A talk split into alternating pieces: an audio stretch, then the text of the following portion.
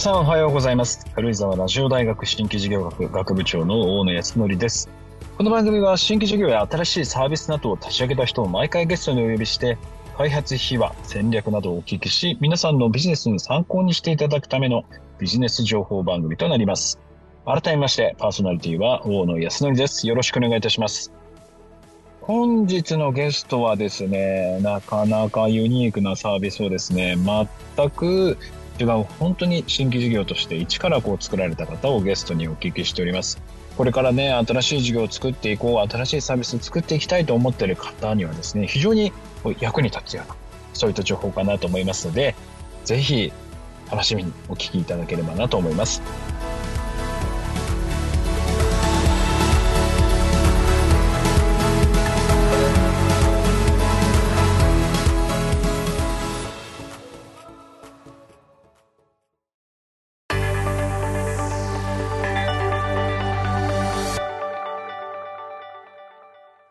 はい、えー、本日のゲストはですね、カルビー株式会社新規事業本部新規事業推進課課長であります、えー、佐伯千佳さんにお越しいただきました。よろしくお願いいたします。よろしくお願いいたします。今回はまあお話しいただくこの Food for Factory なんですけど、これ、あの、あれなんですか、佐伯さんが新規事業として立ち上げられたんですか？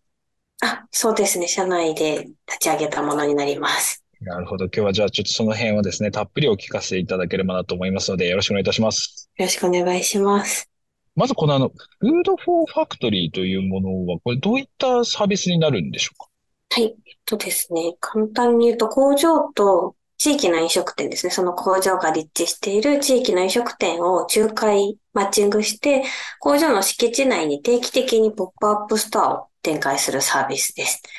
工場にいながら従業員の方にリフレッシュしていただこうというのをコンセプトにしています。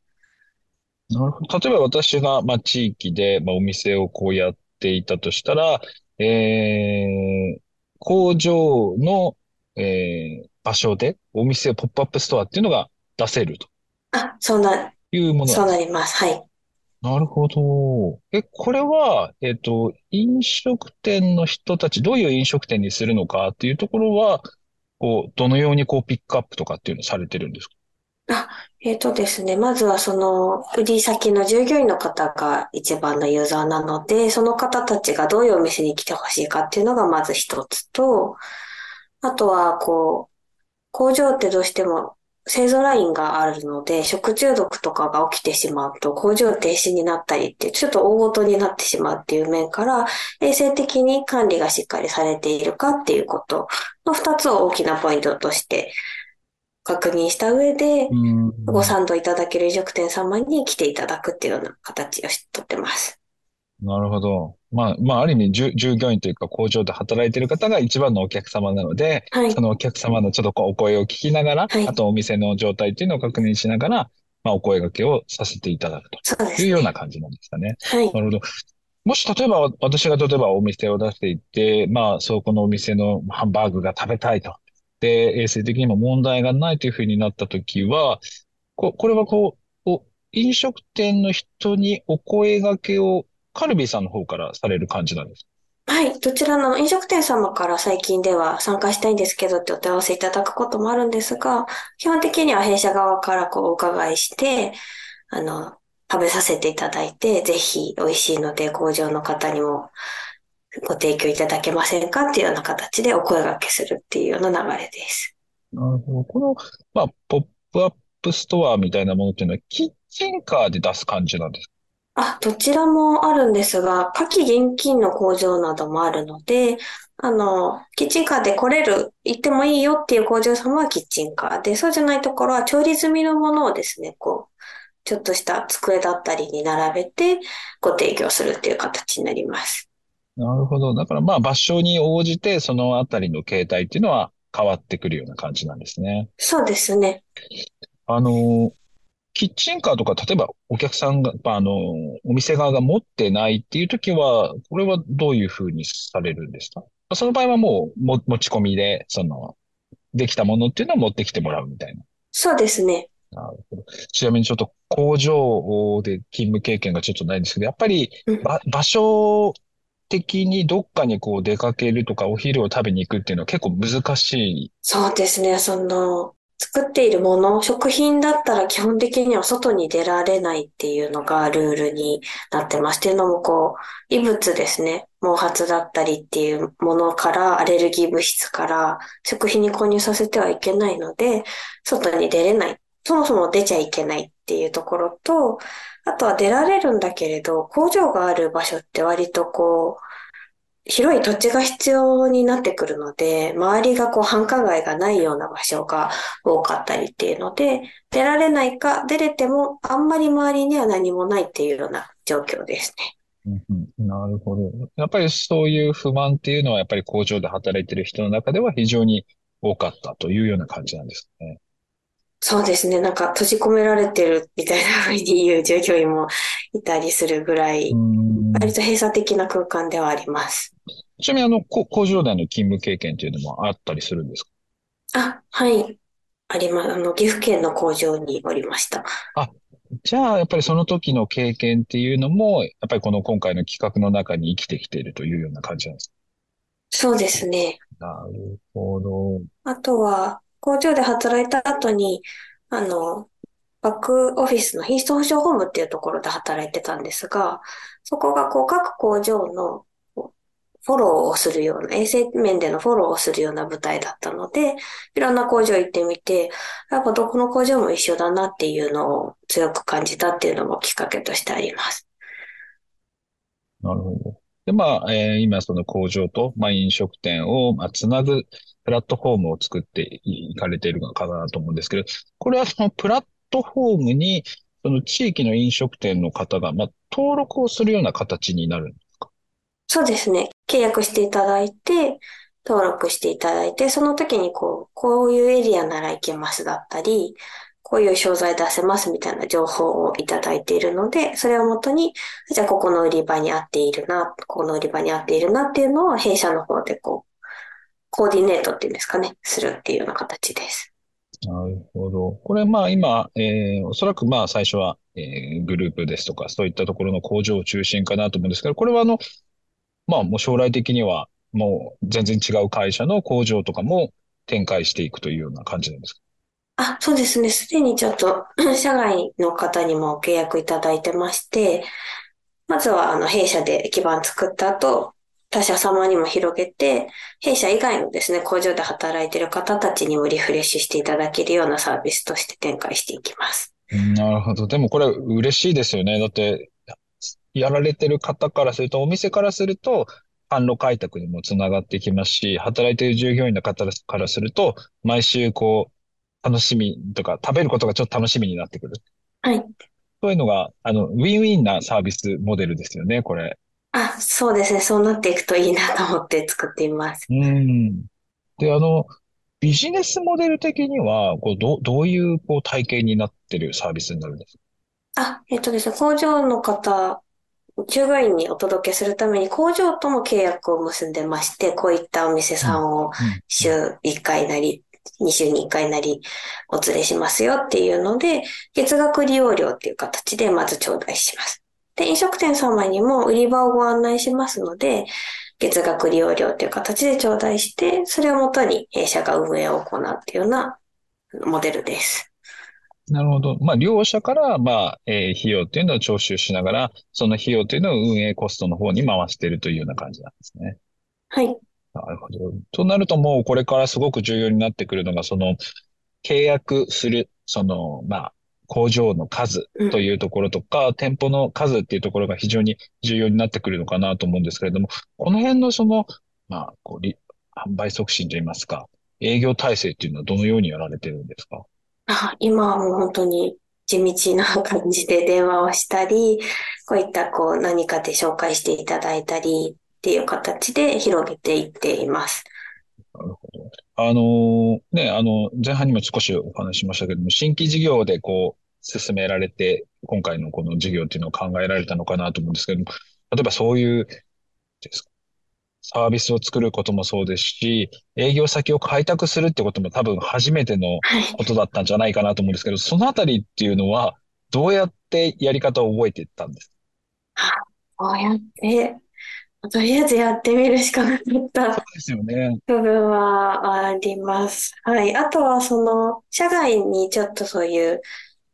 あの、私、社内で起業してるので、イントレプレナーっていう呼び名で、アントレプレナーって完全に起業家と呼ばれる方々ですね。あの、企業に属さないで起業する方たちを、こう、支援しているような方々がいらっしゃるんですが、そういった方たちにちょっと協力していただいて相談して、こういうことやりたいんだけど、どういう方法がありますかとか、ここで詰まってるんですけど、みたいなのをこう相談相手になってもらうみたいな方はいらっしゃいました。ああ、なるほど。まあそういう新しいことをやるときに社外の人ともなんかこううまく連携しながら、で、あいろいろアドバイスをもらいながら、あの、とにかくチャレンジしてやってみると。いや、でもすごく新規事業には、あの、大事な要素かなと思うんですけれども、あの、今回この新規事業をこう、社内でえー作っていくっていう時に、この、なんかコンテストかなんかでこれ、ゆ優勝されたものになるんですか？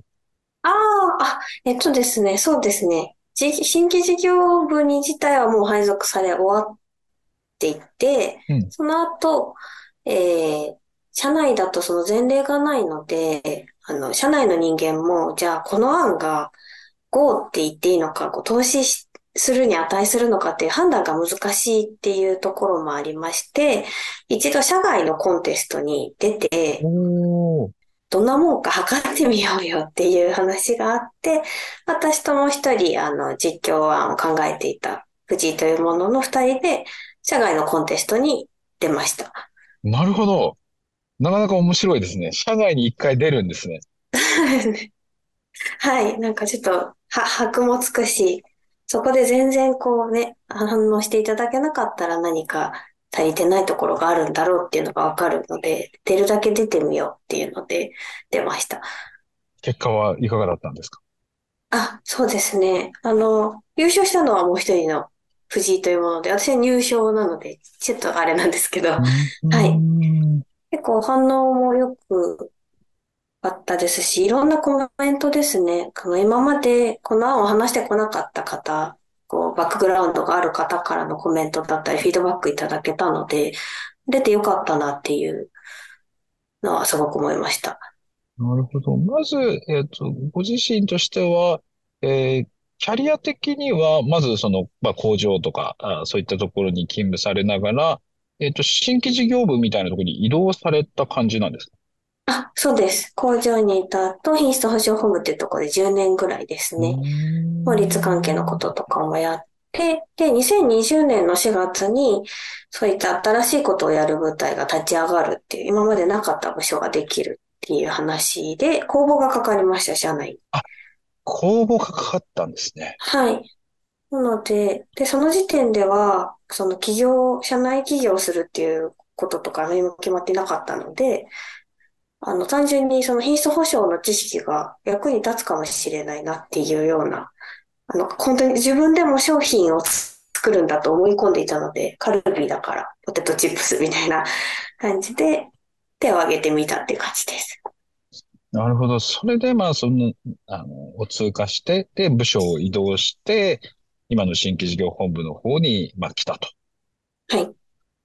で、まあ、そこでこう事業っていうのをこう考えていったけど、本当にこの事業がいけるかどうかわからないので、一回ちょっと社外ので応募してみようというので、コンテストに応募されたというような感じなんですか？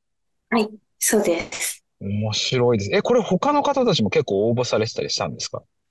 あ、いえ、私とその、あの、もう一人の藤井のみ、ちょっとやってみって言われて、なるほど。はいはあ。え、で、実際、まあ、社、社外で、まあ、評価をされて、こう、社内に実際戻ってきたときに、社内はどんな反応だったんですか？あ、その、そもそもこう、新規事業って何やってるのっていうところから、社内の人間に伝えなきゃいけなかったので、その、なんか、すごかったらしいっていうところから入れたっていうのは、あの、聞いてもらいやすい状況になって、で、社内に向けても同じ内容で、こう、プレゼンする場をセッティングしてもらって、今こんなことやってるんですっていうのを、社内に応援者を増やそうっていう形で発表しました。で、結構興味を持ってもらえて、いろんな人から面白いねとか、ここの工場紹介できるよとかいう声をかけてもらったりっていうのにつながりました。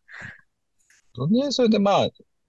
テスト的にでもいいから、この事業化でスタートしてみようっていうような形で、こう、進んでいったっていう感じなんです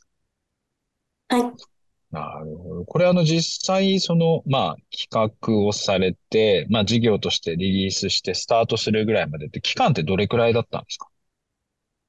えー、2年半ぐらいですかね。なるほど。じゃあ2年半の間に、まあいろいろ企画をされたり、そういうコンテストに応募されたり、あの社内で、えー、会議にかけるとかっていうのをして、まあようやくこう形になっていったと。はい。で、あの、こういうやっぱり新規事業をこうやりたい、進めたくて、前に進まない方たちって結構いらっしゃるかなと思ってまして、で、その中でこう結構あるのが、その役員とかですね、えー、まあ上司とかですね、そこを説得できない、突破できないって方も非常に多かったんですけれども、まあ今、こう振り返ってみて、この佐伯さんはこう、なんでこうそこが突破できたっていうふうに感じてます？あ、そうですね。ポイントとなる点が3つあったかなと今思うと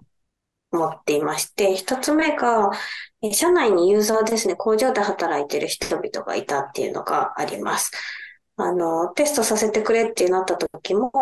こう、それで従業員がハッピーになるので、困ることがない、会社的にマイナスの部分がないので、テストさせてもらいやすかったっていうのと、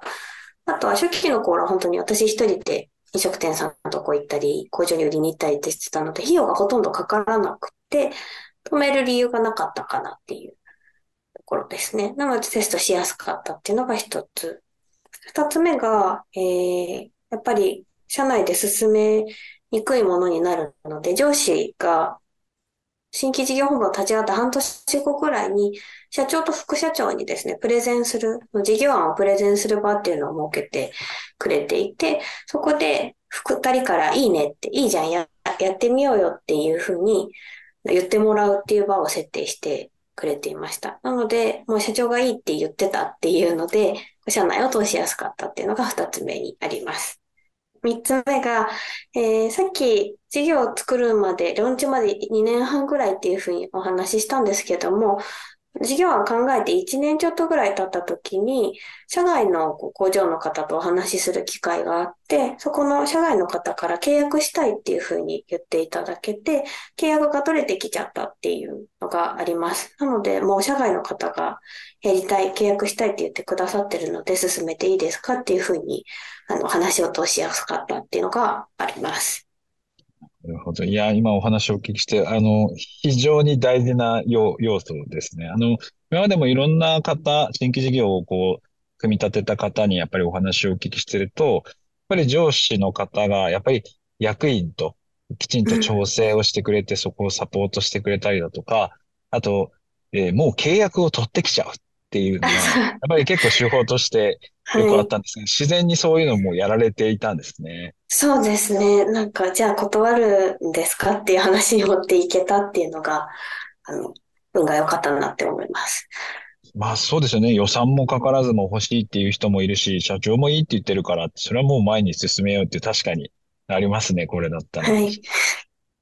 あの、でもなんかお話をお聞きしてると、その社内の雰囲気的に、この新規事業を、まあ、進めていこうみたいな機運をちょっと感じたんですけれども、やっぱりまあ会社的に、その新規事業を育てていこうみたいな、そういう雰囲気になってきてるんですか？そうですね。まだ限定的ではあるとは思うんですが、その、全社的にも新規領域で、2030年に向けてっていうので、経営陣からも方針が打ち出されてますし、あの、当然やっていかないと、企業として生き残っていけないよねっていうのは、こうみんなのベースに浸透してきているっていうのがあるかなとは思います。いや、あの、新規事業をやっていくんだっていう、まあ、ことを打ち上げてる企業さん、あの、結構いらっしゃるんですけれども、実際にその社長、副社長がこう入って、まあ、そういったところに対してこう、アドバイスですとか、えー、一緒になってこう参加されるっていうのは非常になんか少ないのかなと思ったので、あの、素晴らしい、あの、実際に放送としてあげるだけではなく、実行に移されてる、本当に非常に素晴らしい会社だなっていうのを今、お話をお聞きしてちょっと感じましたね。ありがとうございます。今そのちなみに新規事業の部分ですと、なんか他にも、なんか、あの、その部署で、本部かなんかでこう出てきたりしてるんですか？アイディアとか。あ、そうですね。そのコンテストに出てた藤井というものが、おまめしっていうサービスを同じ1月ですね。うん、2023年の1月にベータ版リリースしておりまして、お守り飯っていう料理をするのはちょっと億劫だったり、食材が余ったりっていう課題があるけれど、そこそこ体にいいものを食べたい。コンビニご飯だったり、外食ではないものを食べたいっていう一人暮らしユーザー向けに、定期的にその人に合ったような栄養素が含まれるレトルト食品が届くっていうサービスをリリースしてます。じゃあきっとこれからも新しいなんかサービスっていう、まあ新規事業がきっとどんどん生まれてくるんでしょうね。そうですね。そうなると、こう、いいなって思います。まあ、そんな中、この Food for Factory ですね。このサービス、この事業というのを今後、こう、どのように育てていこうというふうにお考えですか？あ、そうですね。今はその、北関東のエリアですね。弊社の工場が3つある栃木県中心とした北関東エリアで事業として広げていく基盤づくりを行っていますので、そこで基盤を固めて、ゆくゆくはこう弊社の工場ですね、全国に拠点としてありますので、そこをこうセンターピンにして、じわじわと広げて、全国に広げていくっていうようなことを考えています。いやもうそれがこう広がってくると、本当日本全国の工場で働いている方のね、きっと笑顔が増えてくるんだろうなと思ってますので、はい、あの、広がっていくことを非常に楽しみにしておりますので。あありがとうございます。えー、本日のゲストはですね、カルビー株式会社新規事業本部、新規事業部、えー、事業推進課課長の佐伯千佳さんにお越しいただきました。ありがとうございました。ありがとうございました。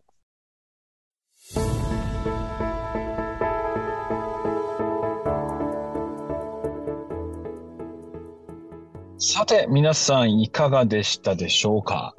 いや、やっぱりすごい上手だなと思ったのは、まあ、コストをね、かけずに、まあ、新規事業としてスタートさせることができる。まあ、ここももちろんそうなんですけれども、やっぱりこう、役員の方ですとか、まあ、社長ですとかね、そういった人たちを早いタイミングでこう味方にしていく。やっぱりここもですね、私も過去いろんなことを経験してきたんですけれども、やっぱここが一番非常に重要なポイントかなというふうに思います。で、あとはやっぱり、えー、過去やっぱ出ていただいた方の中でもありましたけれども、やっぱり契約取ってきちゃう。まあ、お客さんがついてるんですよっていうこのコメントっていうのはやっぱり非常に効果が非常に高いので、この辺の部分っていうのはなんか皆さんすごく参考になるんじゃないかなと思います。で、あとはやっぱりあの、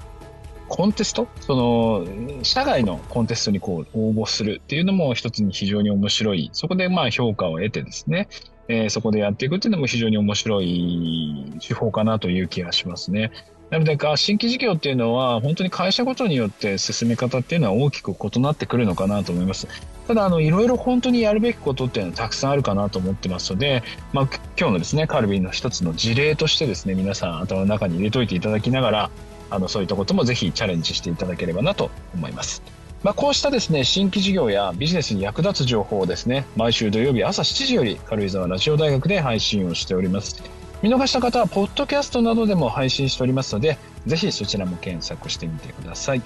それではまたお会いいたしましょう。軽井沢ラジオ大学新規事業学、大野康則でした。